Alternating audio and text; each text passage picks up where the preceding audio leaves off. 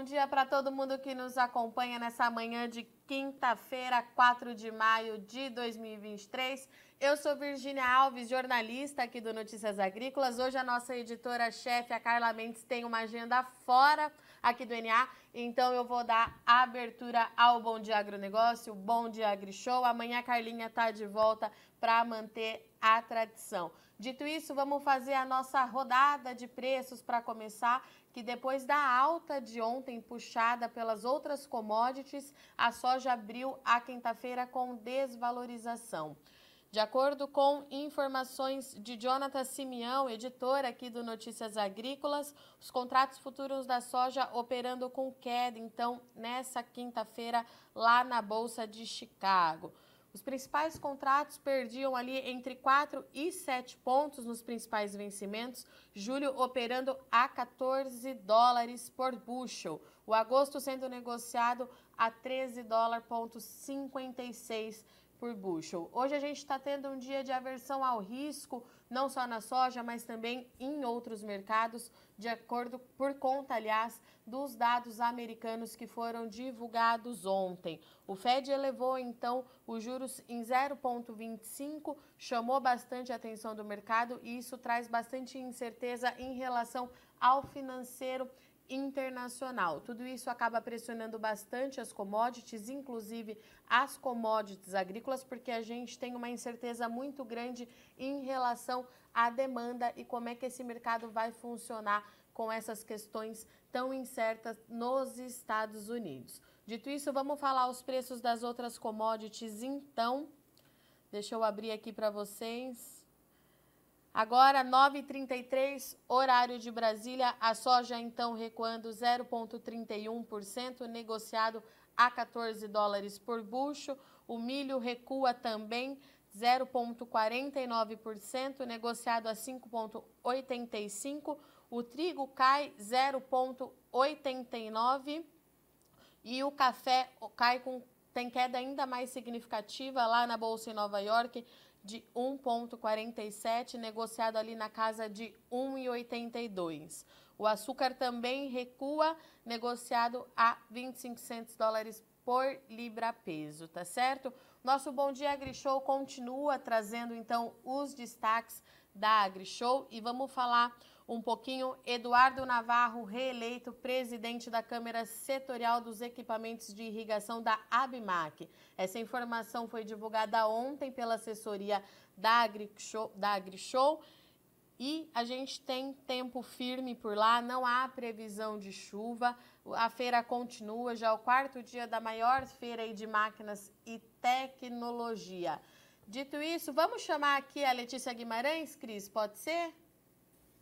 Para conversar com a gente, fazer uma rodada hoje de proteínas animais. A Letícia já está aqui com a gente? Opa, pessoal, vocês me ouvem por aí? Sim, estamos te ouvindo muito bem. Seja bem-vinda, Letícia. Obrigada, Virginia. Do, do Bom Dia Agronegócio comigo hoje. Bom dia, Virgínia. Bom dia a todo mundo que nos acompanha. Bom dia, Agronegócio. Bom dia, AgriShow, nessa semana mais do que especial né, com coberturas exclusivas aqui do Notícias Agrícolas, diretamente lá de Ribeirão Preto. E como você disse, vamos falar um pouquinho sobre as proteínas animais. Uh, ontem, né, na quarta-feira, a gente teve uma melhora no mercado futuro para a arroba do boi gordo, algo que a gente não via já há alguns dias. Vamos lembrar né, que hoje é quinta-feira, uh, realmente uma semana atrás, pensando lá no dia 27, então, de abril ainda, uh, foi começou a se des, desdobrar, vamos fazer assim, se desfazer um nó daquele embrólio em relação aos estoques de carne bovina que foram formados aqui no Brasil durante aquele período do alto embargo brasileiro por causa do caso de vaca louca atípica. Só para a gente lembrar um pouquinho, dia 22 de fevereiro, então, foi detectado em Marabá, no Pará, um caso da encefalopatia espongiforme bovina atípico, Demorou cerca de um mês até que se fizesse os exames das amostras, contraprovas, e aí no dia 23 de março foi então liberadas as exportações novamente para a China. Só que aí então as agroindústrias e também navios que já haviam uh, sido carregados e que já estavam a caminho da China tinham esse estoque de carne bovina. E aí, na semana passada, na última quinta-feira, dia 27, parte desse nó começou a se desfazer, ou seja, a China ela não estava aceitando esses estoques, essas carnes uh, que estavam a caminho, mas aí qual foi o acerto, qual foi o acordo? As carnes que haviam sido certificadas até o dia 21 de fevereiro, ou seja, um dia antes desse caso de vaca louca típica ter sido detectado lá em Marabá, elas estavam liberadas para serem aceitas na China e até essa data de certificação, mesmo que elas tenham sido embarcadas depois dessa data, mas certificadas até dia 21 de fevereiro, estavam liberadas. Agora, as carnes que foram processadas e certificadas durante o tempo de embargo, elas ainda estão nesse meio, né, que não se sabe muito o que, que vai acontecer com elas, se a China vai acabar aceitando ou não, se isso uh, vai ser destinado a outros países parceiros do Brasil. Enfim, isso é uma explicação que quem trouxe para a gente ainda na semana passada foi a Laura Rezende, que ela é analista de mercado da Agrifato Consultoria. Pois então a gente passa agora para essa semana, né? A gente teve essa pressão por causa desse nó causado né, no mercado do boi na semana passada.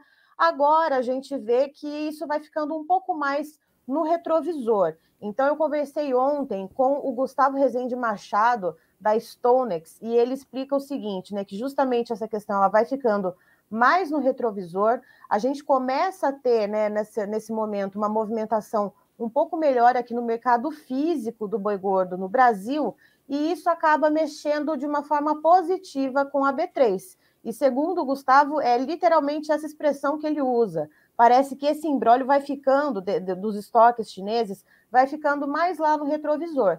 E o que pesa mais agora como um fator de risco para baixar novamente os preços da carne bovina ou para evitar que elas subam de maneira um pouco mais substancial é a questão da oferta. Vale lembrar que a gente tem aí uma oferta que ela já estava represada lá desde fevereiro, antes desse alto embargo brasileiro, pecuaristas dando uma segurada aí nas boiadas, esperando o preço melhorar para poder vender. Veio esse alto embargo, aí esse mercado deu um nó completo. Esse pecuarista ficou a ver navios, né? O preço não melhorou como era o esperado. E aí o que, que aconteceu agora com essa retomada? A gente tem uma oferta grande desses animais que estavam a pasto. Vamos lembrar que agora a gente entra o período mais seco, esse pasto começa a ficar um pouquinho menos vigoroso, ou seja, esses animais precisam sair do pasto.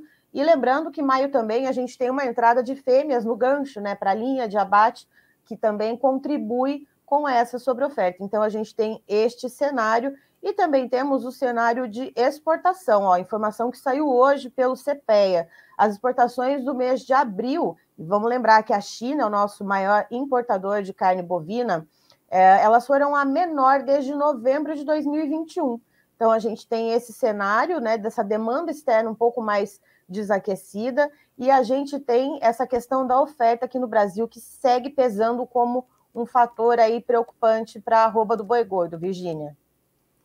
E Letícia, eu estou vendo aqui no seu destaque de ontem que essa melhora na arroba deu uma movimentada nos preços. Pecuarista participando mais, é isso?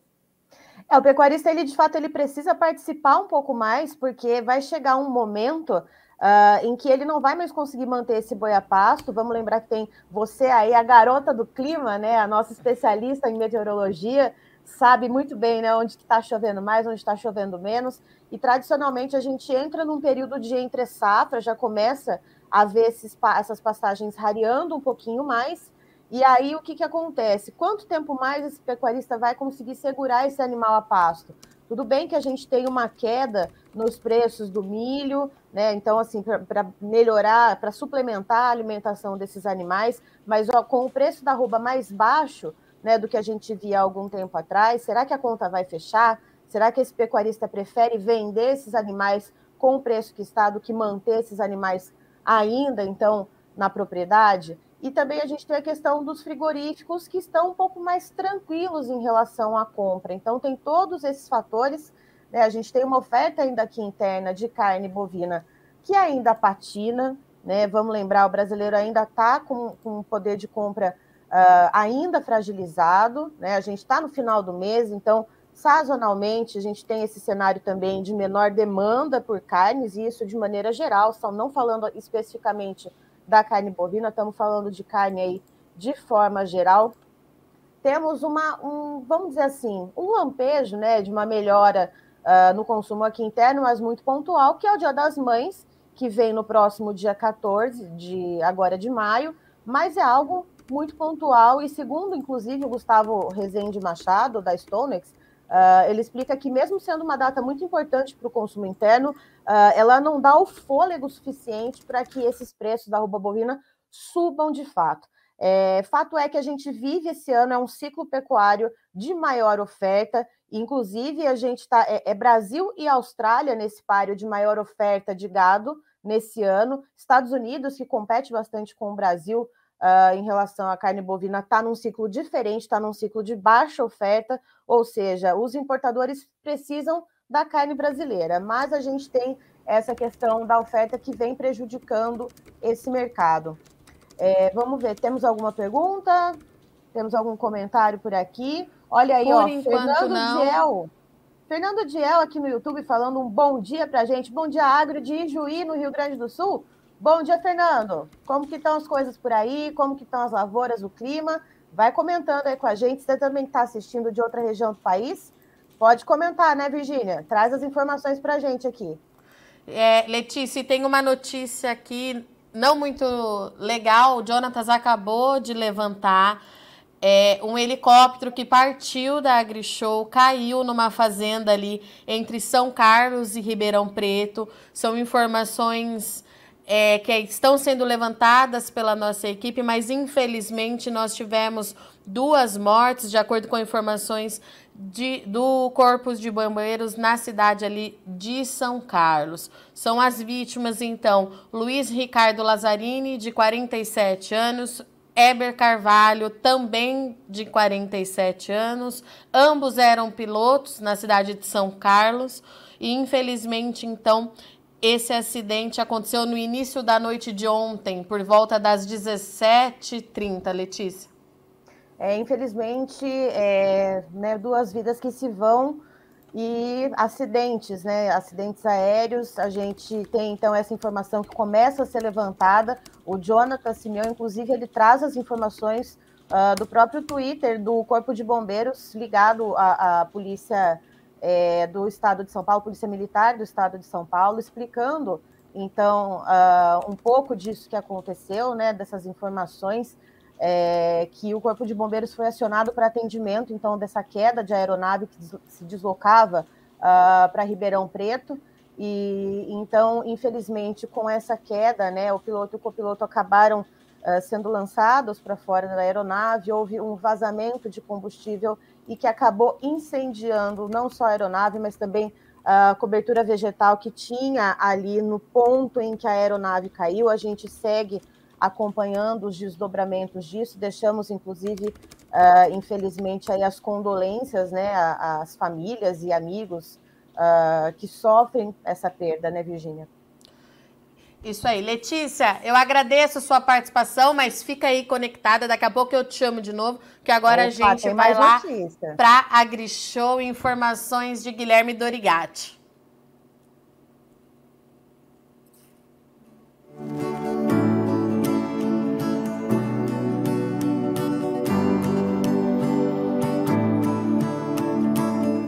Olá, você ligado no Notícias Agrícolas. Nós voltamos com a nossa programação aqui direto da AgriShow em Ribeirão Preto, dessa vez para falar sobre drones, uma tecnologia que tem ganhado cada vez mais espaço no campo. Quem vai conversar com a gente sobre esse assunto é o Wilgrid Ribeiro, ele é da Cooper Citrus. O Wilgrid tem ganhado realmente cada vez mais espaço os drones na agricultura, né? Perfeitamente. Boa tarde a todos, boa tarde a todos os produtores rurais da região, do Brasil, que estão presentes aqui na Feira da AgriShow. Boa tarde, Guilherme. Como você disse, hoje é uma tecnologia superaquecida no mercado, no agro brasileiro, pois ela te possibilita a infinitas possibilidades de trabalho você consegue ter rendimentos, consegue ter até ganhos de produtividade com essa tecnologia para aplicação. A gente pode per, é, perceber em relação à questão de perdas por amassamento, pisoteio, que hoje uma máquina pode condizer dentro da lavoura. Então hoje a gente consegue, com uma tecnologia dessa, a gente possibilita o produtor alcançar em uma faixa de aplicação até 11 metros. Você tendo toda uma estrutura, todo um aparato dentro da própria lavoura, você pode ter um rendimento de 100 hectares por dia.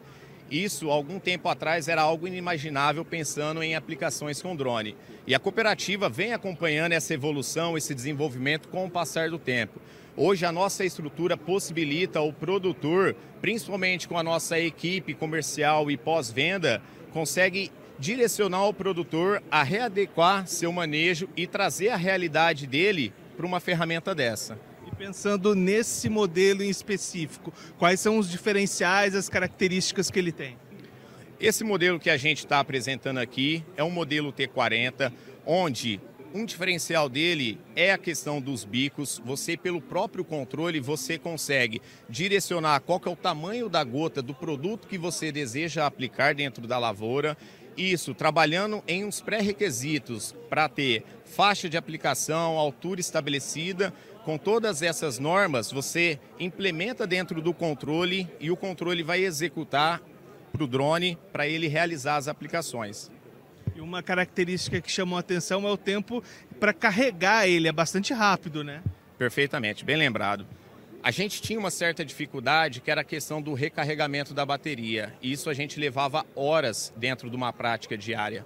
Com a evolução do drone, esse modelo te possibilita recarregar essa bateria em até 8, 10 minutos.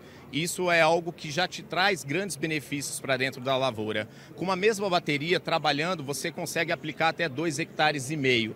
Com isso, com outros fatores, você vai se possibilitando a ter esses rendimentos que a gente espera e alcança.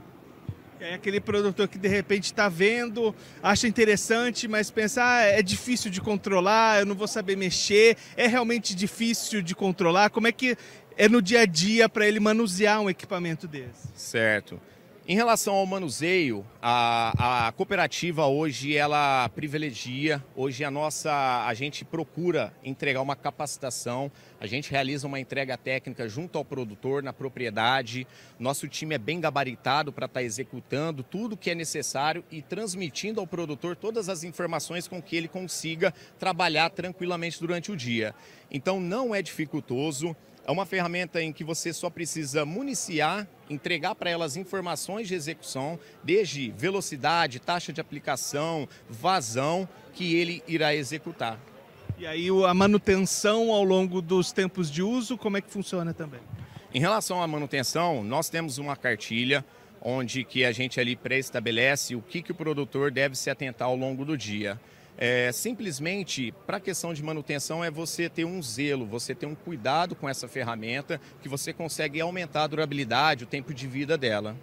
E aí, para a gente encerrar, no final das contas, a decisão do produtor acaba sendo por questões financeiras também, né? Como é que é o tamanho do investimento necessário para ter um equipamento desse e como é que é o, funciona o retorno disso para o produtor que investir? Certo. Com relação a, ao investimento, a, a, cooperativa hoje ela trabalha com um custeio bem interessante.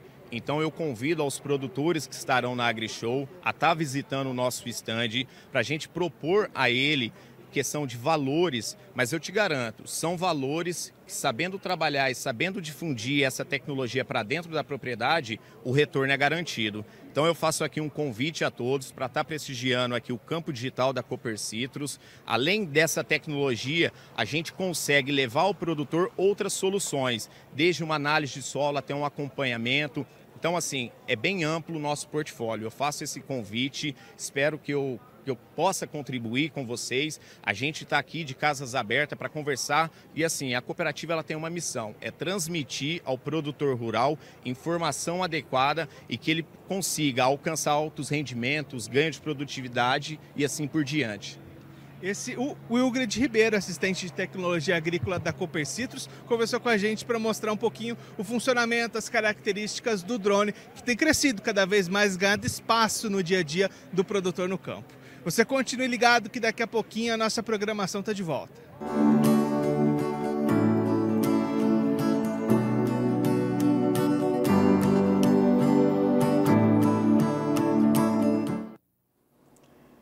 Isso aí, informações então de Guilherme Dorigatti, direto lá da AgriShow em Ribeirão Preto. Vamos falar um pouquinho de previsão do tempo agora. Nós temos algumas interações aqui no YouTube O Fernando está falando aqui que está chovendo demais é, em Juí, Rio Grande do Sul, com previsão de chuva até o final de semana. E é isso mesmo, viu, Fernanda? As chuvas continuam. Tem uma frente fria em atuação ali pelo sul do Brasil e um sistema de alta pressão que está favorecendo as chuvas intensas ali no sul do Brasil. Esse, inclusive, é um dos destaques da Climatempo, que está afirmando aqui, então, mais chuva. Sul tem chuva forte, perdão, e nos três estados, tá? De acordo com a Climatempo, a madrugada dessa quinta-feira já foi de muita chuva no leste e nordeste de Santa Catarina. Essa instabilidade ela vai continuar. E de acordo com uma entrevista que eu fiz ontem com Francisco de Assis Diniz, até o final da semana, até sábado, o Rio Grande do Sul pode ter chuvas aí acima de 200 milímetros. Se confirmada, essa chuva representa mais da metade do que é esperada para o mês de maio no sul do Brasil. Traz bastante preocupação porque a gente sabe que o excesso de água também não é positivo nas áreas de produção. Vale lembrar que a gente está em fase de transição. É natural que as chuvas ali pelo sul do Brasil sejam mais frequentes a partir de agora, diferente do que foi nesses últimos é, três anos por conta do Laninha. E o produtor já está sentindo essa mudança, conforme os relatos que a gente vem recebendo aqui no Notícias Agrícolas. Ali na região da AgriShow em Ribeirão Preto, interior de São Paulo, as condições não mudam, continua sendo de tempo muito seco, temperatura elevada, baixa umidade relativa do ar, tudo isso pede muita hidratação, né? De quem estiver passeando pela AgriShow, não pode descuidar disso e as condições não devem mudar, então, pelo menos aí até o final de semana, até o final da AgriShow, que vai até sexta-feira, amanhã, dia 5 de maio. Quando a gente fala numa previsão estendida, o que chama muita atenção nos modelos é o avanço da umidade para a região central do Brasil. E quando eu falo região central, eu estou falando ali na área de grãos, Mato Grosso, Mato Grosso do Sul e Goiás, em São Paulo e também em Minas Gerais. Quando a gente fala em São Paulo, Minas Gerais e Espírito Santo, qual é a preocupação dessa chuva nesse momento? A colheita da safra de café, que está começando a ganhar ritmo e a gente sabe que essa chuva agora traz muita preocupação, derruba café, tem bastante grão no chão, de acordo com os relatos que a gente vem é, já vem recebendo aqui no Notícias Agrícolas e essa chuva na semana que vem, é, o NOAA indica chuva, pelo que eu estou vendo aqui, entre o dia 12 e entre o dia 20 de maio, chuva significativa entre 40 e 60 milímetros em todo o parque cafeeiro ali da região sudeste do Brasil. Então, a colheita ela já está atrasada em alguns pontos, principalmente ali no Espírito Santo por conta de mão de obra. É um gargalo já antigo, conhecido do produtor de café. Tá faltando mão de obra em mais uma safra. Isso atrasa a colheita do conilon, que num, dentro de uma rotina normal já estaria mais avançada. A gente ainda tem dificuldade em avançar com os trabalhos por conta da mão de obra e agora por conta das chuvas que continuam, tá? Se se confirmar, então, preocupação para avançar com a safra e tem um ponto muito importante quando a gente fala em chuva na safra de café, que é a qualidade dessa bebida, né? Como é que a safra vai se consolidar? A gente precisa destacar que nesses últimos três anos de impasse climático, qualidade foi o que ajudou alguns produtores, uma boa parte dos produtores do Brasil a garantirem um valor agregado nesse produto para conseguir pagar as contas, fechar as contas e a chuva nesse momento não traz boas notícias para o produtor de café de qualidade, o produtor de café especial. Falando um pouquinho nas outras regiões produtoras, os modelos do NOAA indicam que pelo menos entre o dia 4 e 12 de maio não há previsão de chuva, inclusive o cenário bastante preocupante ali na Bahia, onde a gente já vem falando algumas semanas, alguns meses da falta de chuva. Não deve chover nos próximos dias. Isso é é, previsto também para as áreas do Matopiba, com exceção do Maranhão, que pode receber alguma chuva nos próximos dias, com precipitação entre 60 e 90 milímetros, pelo que eu estou olhando aqui no mapa. Nesses próximos sete dias, então, chuvas constantes no sul do Brasil, com destaque para o Rio Grande do Sul, que pode ter chuva aí acima de 200 milímetros nos próximos dias. É bastante água, essa chuva pode trazer algum transtorno não só na área agrícola, mas também na área urbana. E esse cenário começa a mudar a partir do dia 12 de maio. Então, o NOAA, o modelo norte-americano, ele mantém as chuvas ali no sul do Brasil e o avanço da umidade para as demais áreas. Tem um vórtice ciclônico é, atuando ali nesse momento, vai perder força sim e essa chuva ela vai avançar. Então, é isso, destaque de previsão do tempo. A gente vai agora, então, entrar com mais informação, muita tecnologia, tecnologia muita máquina direto da AgriShow para você. Nós estamos de volta, direto aqui da base do Notícias Agrícolas em Campinas, mas nós vamos nos conectar lá com a nossa equipe em Ribeirão Preto, que está na AgriShow, no estande da Fendt. Quem vai conversar com a gente hoje é o Alexander Horta, trazer novidade. Bom dia, Alex! Bom dia, Virginia Alves, bom dia, AgriShow. A gente está aqui, como você disse, direto do estande da Fendt a Fendt é uma marca alemã que chegou há quatro anos aqui no Brasil, pertence ao grupo AGCO. É, tem mais de 90 anos já de atuação lá na Europa e chegou chegando aqui, viu, Virginia? Trouxe grandes equipamentos, grandes maquinários que encheram os olhos dos produtores é, brasileiros e agora a Fendt está completando aí toda a sua linha desde o início lá do plantio até a colheita. E quem vai explicar para a gente é, tudo isso e principalmente as novidades aqui da AgriShow é o Pedro Desconce. O Pedro ele é gerente comercial da Fendt Brasil. Obrigado por receber a gente aqui, Pedro. E mais do que isso, a Fendt, com há quatro anos no Brasil, já tem aí uma, uma uma grande atração aí, ou consegue atrair bastante o produtor brasileiro, né? Como é que foi? Como é que tá essa relação? Bom dia, pessoal. Alex, obrigado aí a Notícias Agrícolas por, por vir aqui, né, prestigiar o nosso, o nosso stand.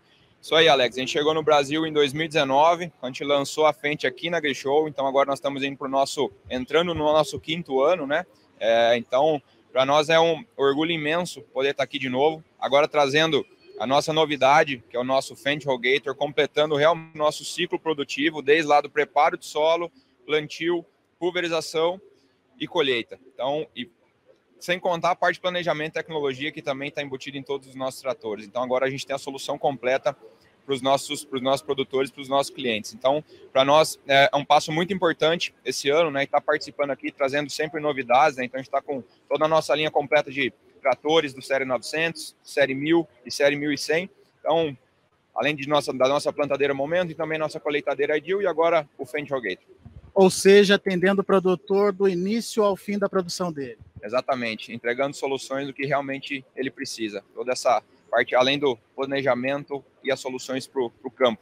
Agora, a Fendt ela chega com um perfil diferente, um alvo diferente aí, uh, que Principalmente a gente percebe isso pelo tamanho das máquinas, né, Pedro? Conta mais para a gente o alvo de vocês e o trabalho de vocês aqui no Brasil. Alex, a agricultura brasileira está cada vez mais se profissionalizando. Então, a gente vem como mais uma solução para esses produtores que estão buscando tecnologia é, e que estão buscando resultado junto com, junto com o nosso time, com os nossos equipamentos, as nossas soluções para a lavoura e para e o agronegócio. Então, esse é o, é o perfil que a gente tem trabalhado visando muito o quanto a agricultura brasileira tem se profissionalizado. E para atender esse produtor que se concentra de sul a norte do país, vocês também estão se estruturando, né, Pedro? Exatamente. Em 2019 a gente começou pelo Cerrado Brasileiro, então a gente começou a nossa, a nossa operação no Mato Grosso, começando por Sorriso.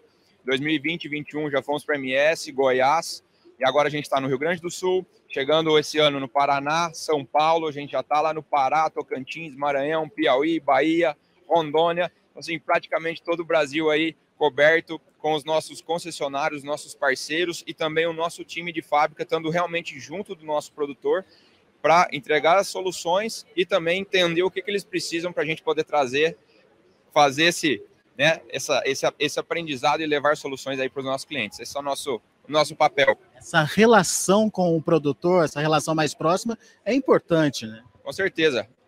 Eles, a gente precisa saber o que, que eles precisam para daí a gente buscar também as soluções e entregar as soluções. Então, essa conexão entre cliente final, concessionário e fábrica, para nós, é o segredo do negócio. Essa triangulação ela tem que ser perfeita para que realmente as coisas se encaixem e a gente consiga fazer uma, uma, uma entrega diferenciada e entregar uma experiência diferenciada para os nossos clientes. Eu estava conversando com o Pedro aqui e o Pedro estava me dizendo que é, a Fendt ela também está preocupada com a questão da sustentabilidade.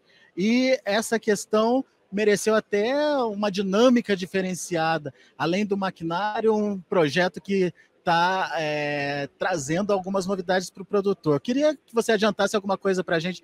Como é que é essa pegada sustentável da Fendt? Assim, Alex, como a gente tinha conversado, né, além dos nossos equipamentos em relação a quando a gente olha compactação de solo, com os nossos sistemas de esteiras, que você acaba diminuindo, as tecnologias que a gente tem empregada nos pneus, além de ser um motor que trabalha em baixas rotações, entregando um menor consumo de combustível, então, consequentemente, você tem uma emissão menor do que quando a gente compara com a concorrência, a gente também é a primeira empresa de maquinário agrícola dentro do programa Pro Carbono da Bayer.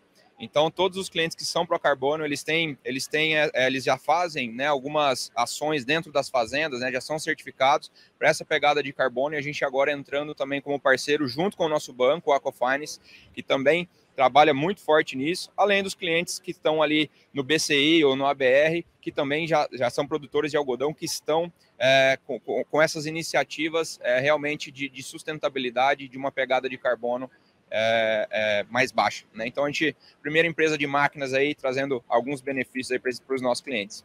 Procarbono com a Bayer, o a RCA, R, BCI, BCI e a BR, e a BR com, a com a Brapa.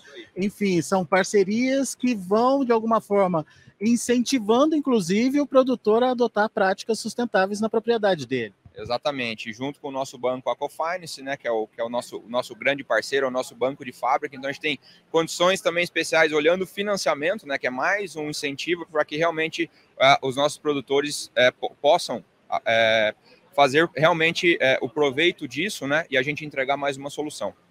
Muito bem. E daqui a pouquinho a gente vai trazer mais informações sobre essa parceria aí, e principalmente como isso se reflete em redução de juros, redução de taxas aí para o produtor na hora da compra de equipamentos. Daqui a pouquinho a gente traz essa informação. Mas, Virgínia Alves, agora é com você.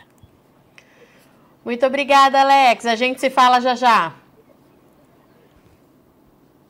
E falando agora um pouquinho é, sobre economia, a Selic divulgou ontem é, então, taxa básica de juros em 13,75% ao ano. É uma informação importante e a gente tem agora aqui uma informação que acabou de ser divulgada pela Confederação Nacional da Indústria, a CNI, que considera equivocada a decisão do Copom, do Banco Central, pela manutenção da taxa básica de juros da Selic, de novo, então, o um valor em 13,75 ao ano.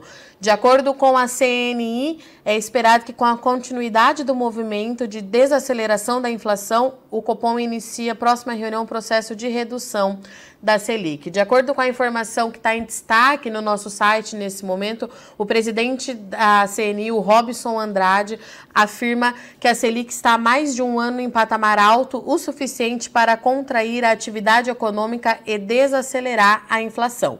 Atualmente, a taxa de juros real, que desconsidera os efeitos da inflação, está em 8,1% ao ano. São exatos 4,1% pontos percentuais, perdão, acima da taxa de juros neutra, aquela que não estimula nem desestimula a atividade econômica. Então agora eu vou abrir uma aspas do, do Robson Andrade que diz assim: a Selic em 13,75% ao ano está em um nível que restringe excessivamente a atividade econômica. É mais do que o suficiente para garantir a manutenção da trajetória de desaceleração da inflação nos próximos meses. E volta a dizer o que disse no Senado há poucos dias: as empresas estão tomando crédito a mais de 30% e o setor produtivo não aguenta pagar esse nível de juros. Fecha, fecha aspas, afirmou então o Robson Andrade, presidente da CNI. Agora a gente vai continuar o nosso bate-papo com a Letícia Guimarães, porque ela tem atualização do mercado do leite, uma entrevista que ela fez essa semana aqui pelo Notícias Agrícolas. Letícia, você já nos ouve novamente? Opa, tô na escuta. E aí, vocês me ouvem também? Estamos então todos conectados. Vamos trazer informação do mercado do leite então para nossa audiência, já que esse mercado ele não é tão rotativo como os outros que nós acompanhamos diariamente aqui no Notícias Agrícolas? Exatamente. Né? O, o mercado do leite, a gente vê as atualizações de pagamento sempre nas viradas de mês. É claro né, que tem as variações ali quinzenais do mercado spot, ou seja, né, dos laticínios que compram ali diretamente do produtor, mas de uma maneira geral, quando a gente coloca tudo na ponta do lápis, num cômputo geral né, pegando os estados, as principais bacias leiteiras do país, aí a gente tem esse fechamento, vamos dizer assim, né, essa, essa amarração toda, né, que traz uma média de preço pago ao produtor sempre na virada do mês. E nesse mês de abril, vamos lembrar, né, o mês uh, finalizou, é feito o pagamento, né, então o pagamento feito agora no final de abril é referente ao leite captado em março. E a gente vive um momento muito atípico, viu, Virgínia e pessoal que nos acompanha, para o mercado do leite. Vamos lembrar que começo do ano, né, a gente está acostumado com estação mais chuvosa, ou seja, é aquilo, mais ou menos aquilo que eu falei da questão da safra do boi, né, que vai, a gente vai entrando num período de entre safra. Para o caso da pecuária leiteira é semelhante também. A gente deveria ter no começo do ano agora, então pastagens uh, muito mais vigorosas com chuvas Uh, e em algumas bacias leiteiras muito importantes aqui no país, isso não aconteceu. A gente teve uma diminuição na captação quando deveria estar acontecendo o contrário. Isso vem desde janeiro, viu?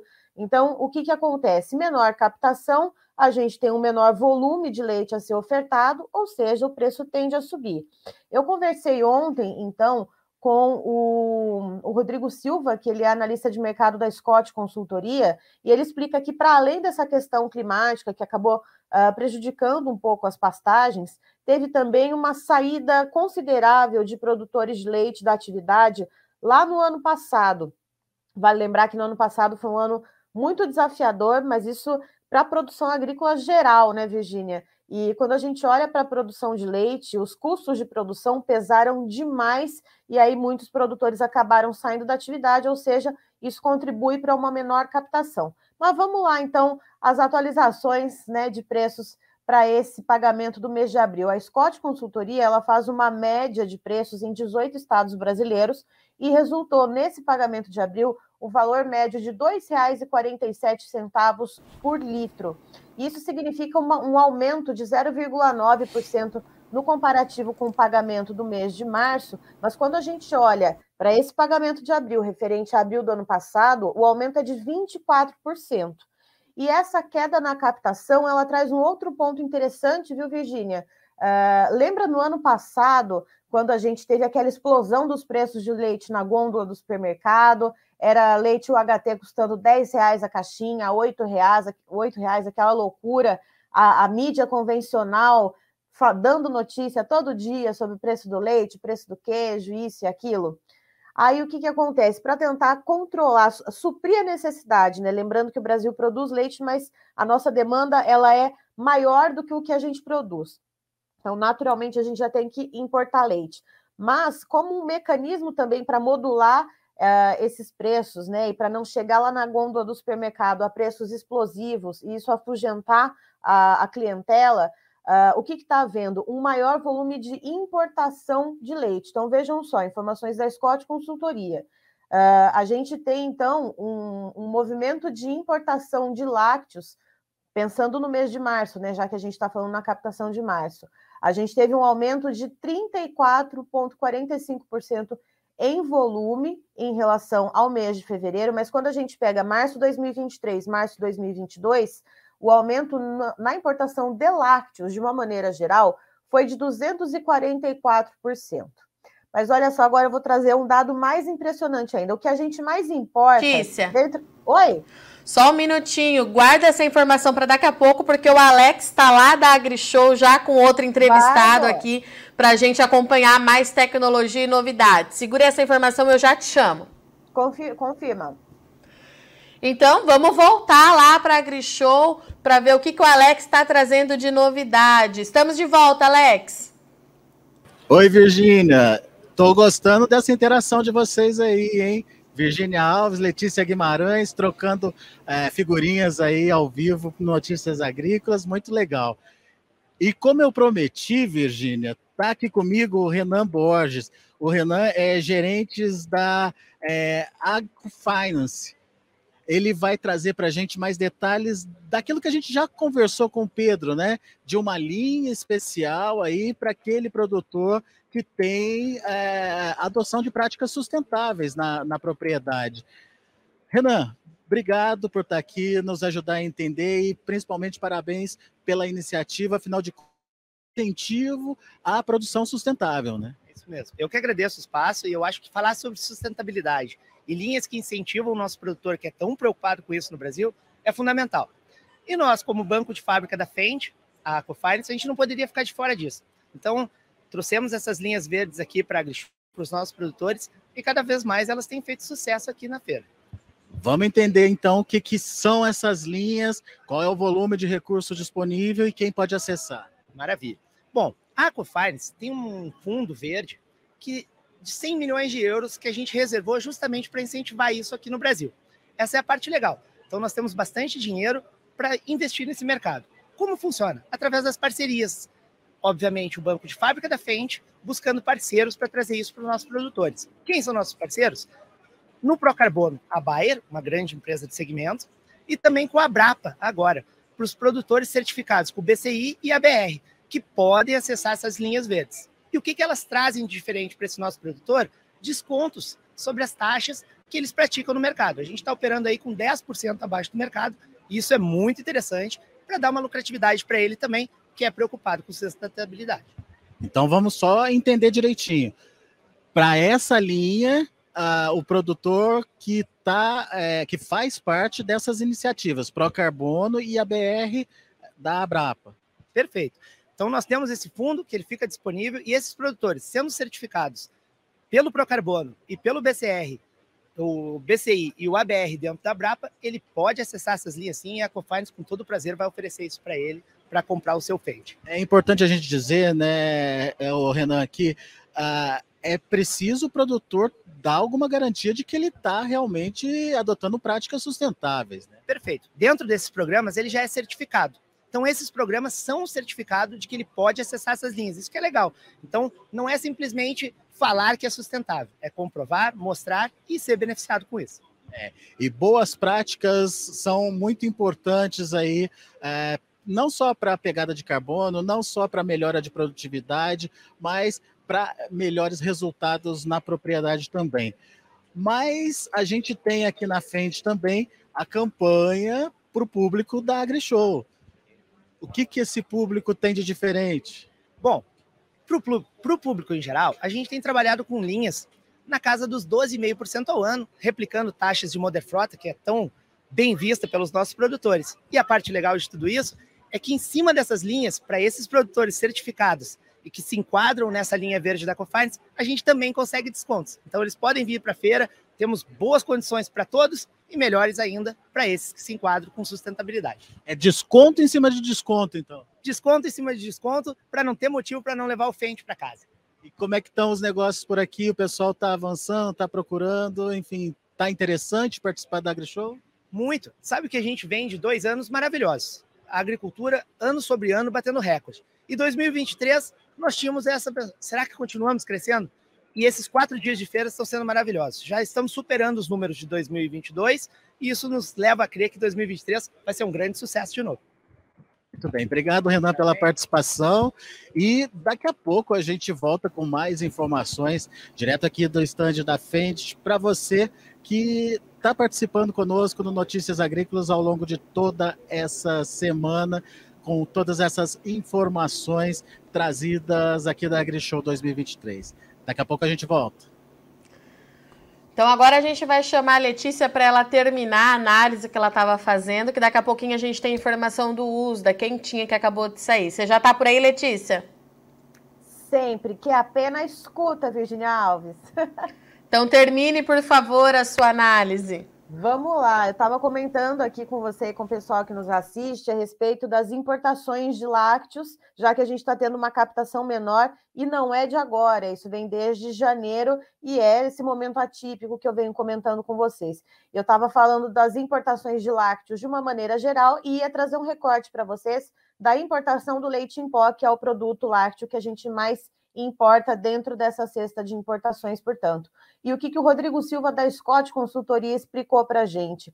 Que nesse mês de março houve um aumento nas importações de leite em pó na ordem de 31,9% em relação ao mês de fevereiro. A gente atingiu 18,4 mil toneladas.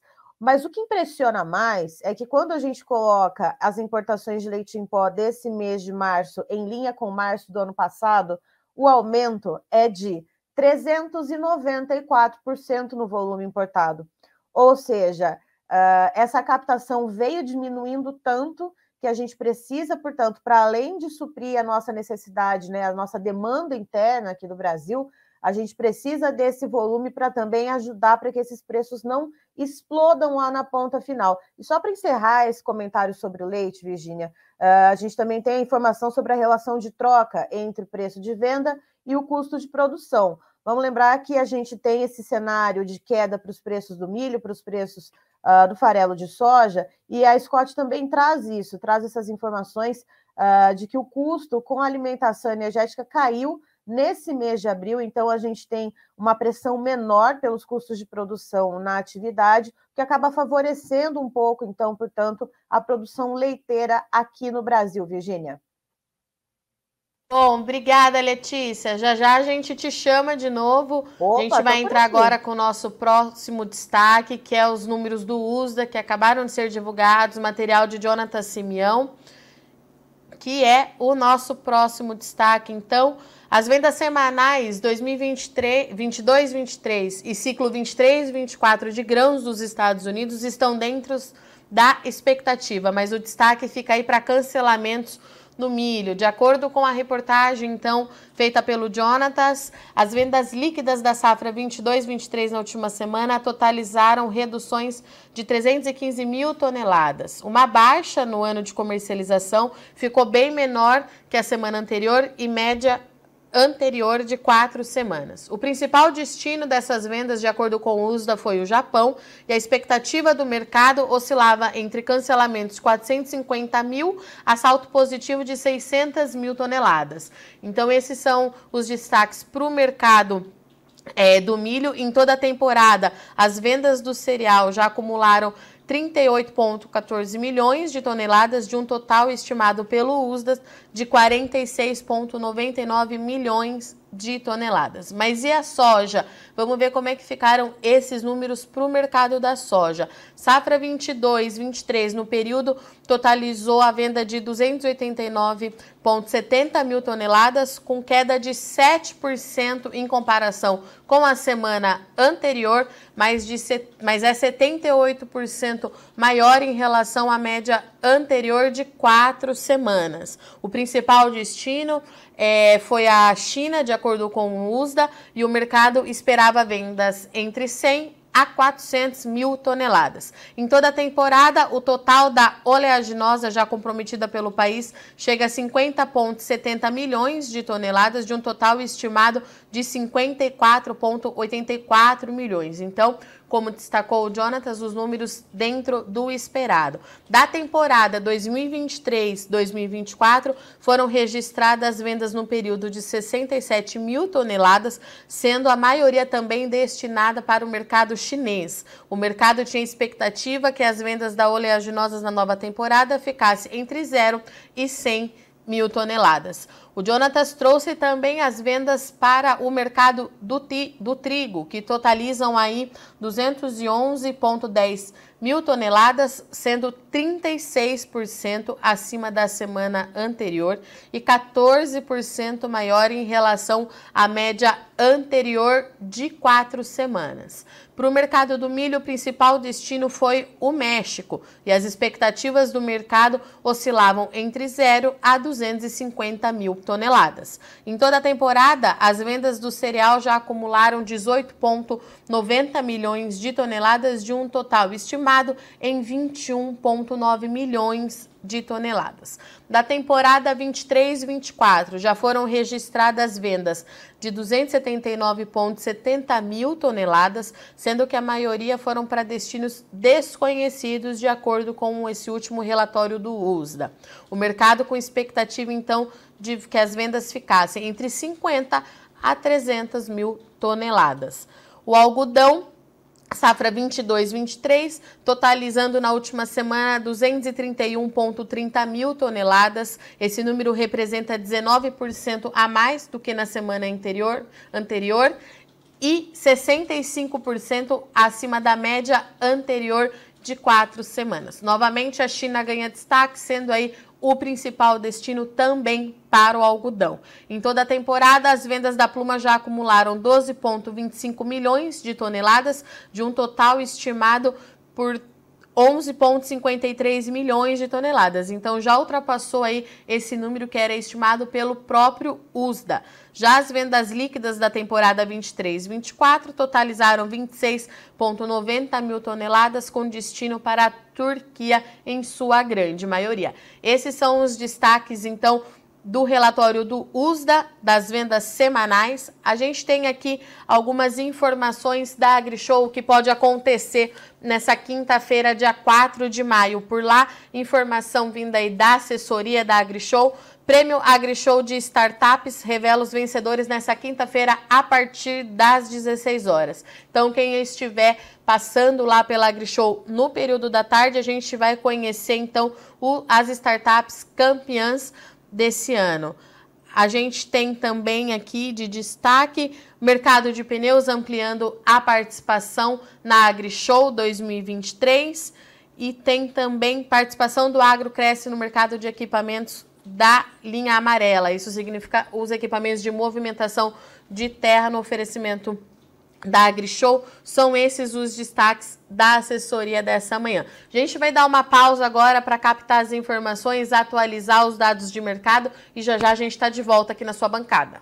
Estamos de volta então aqui no Notícias Agrícolas e nossa parada mais uma vez vai ser lá na AgriShow, onde a gente vai falar com a LS Tractor. Vamos ver o que, que tem de novidade para esse ano. E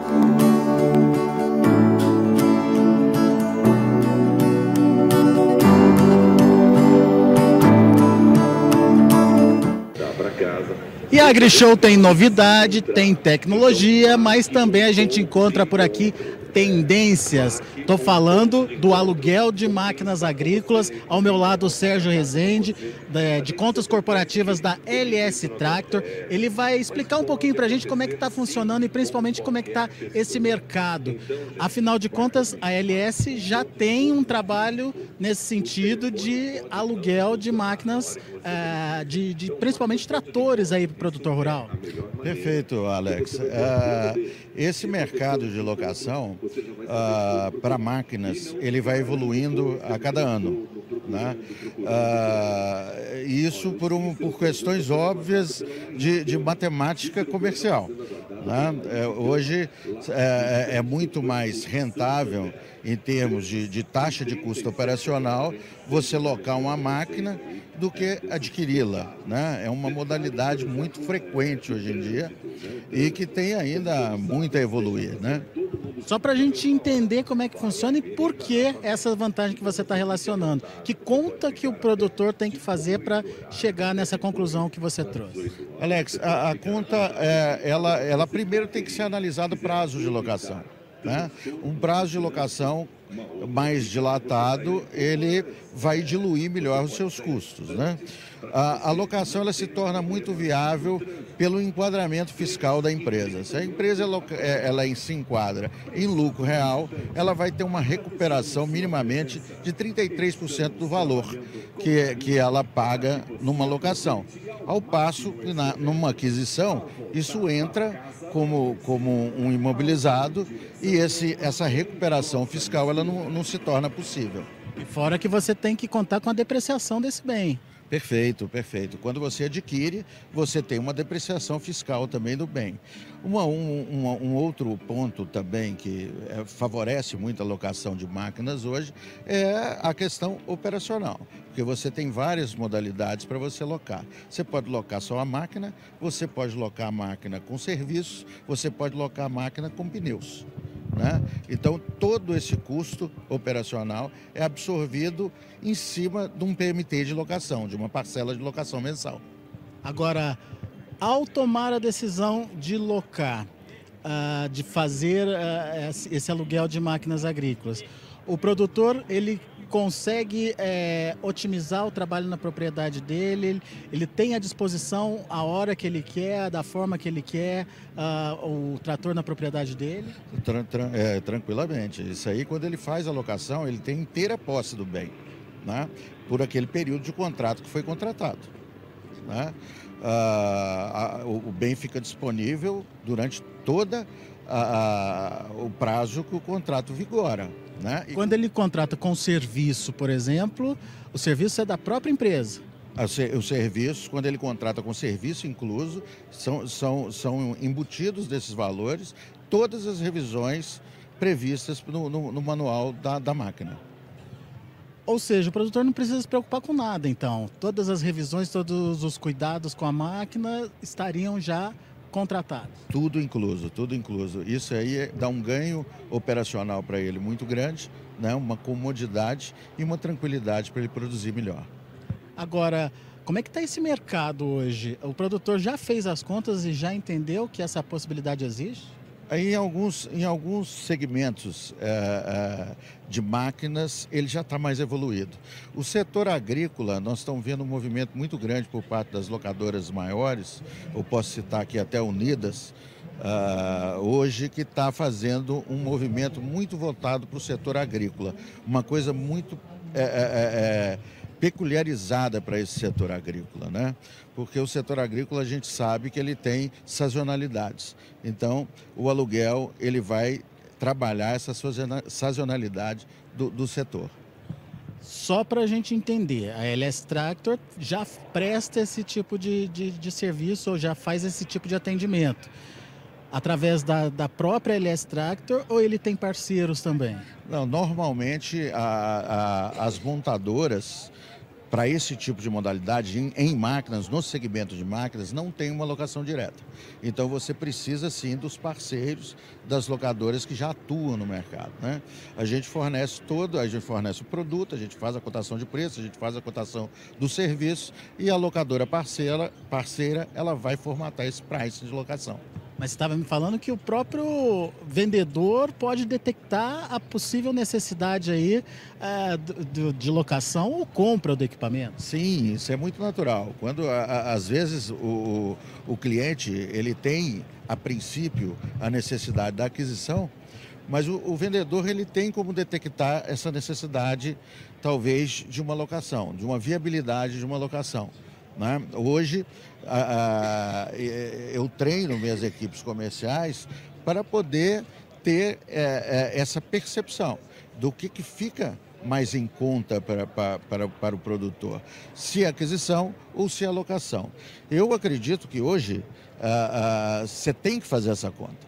Né? Quando você pensa em, em adquirir equipamentos que são bens de, produ de produção, você tem que fazer essa conta. A conta de aquisição, e a conta de, de, de, de, locação através daquilo que a gente chama de TCO, né? de taxa de custo operacional, de custo de aquisição.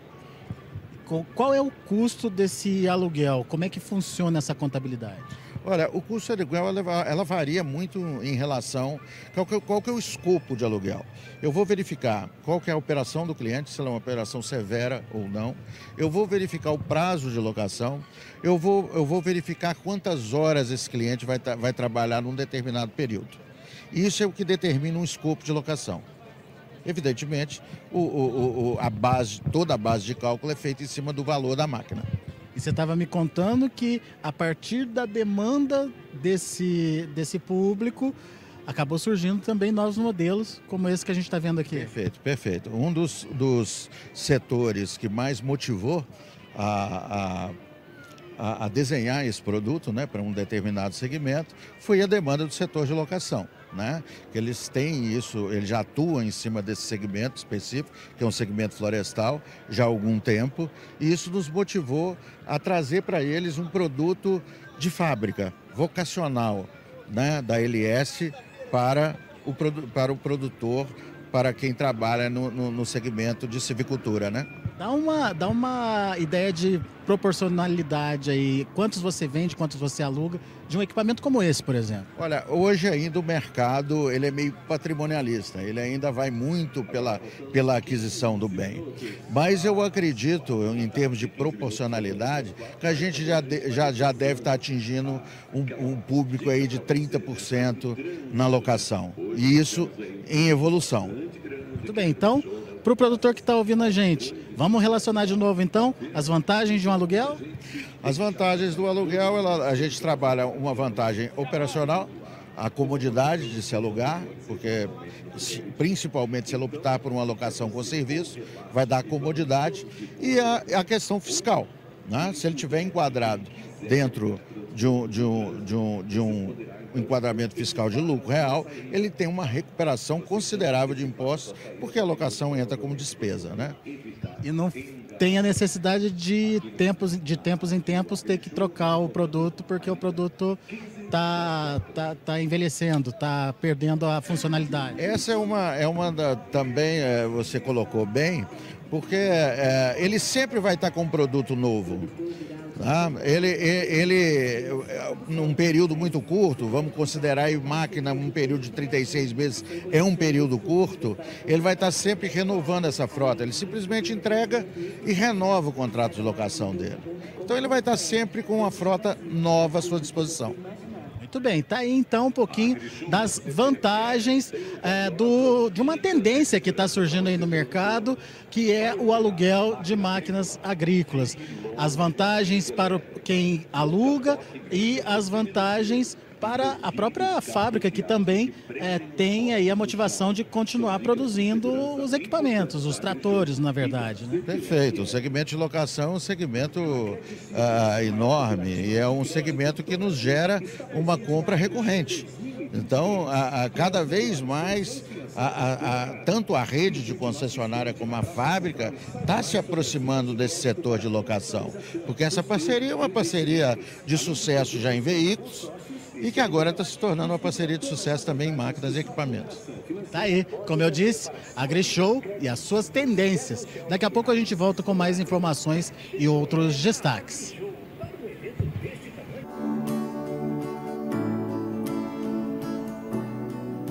Esses foram os destaques, então, do Alexander Horta na manhã dessa quinta-feira, dia 4 de maio, primeiro dia de AgriShow. Ainda tem bastante coisa para acontecer, muita coisa para a gente ver por lá. E o Notícias Agrícolas continua então com a sua base direto lá de Ribeirão Preto, além do Alexander, Guilherme Dorigati também está por lá.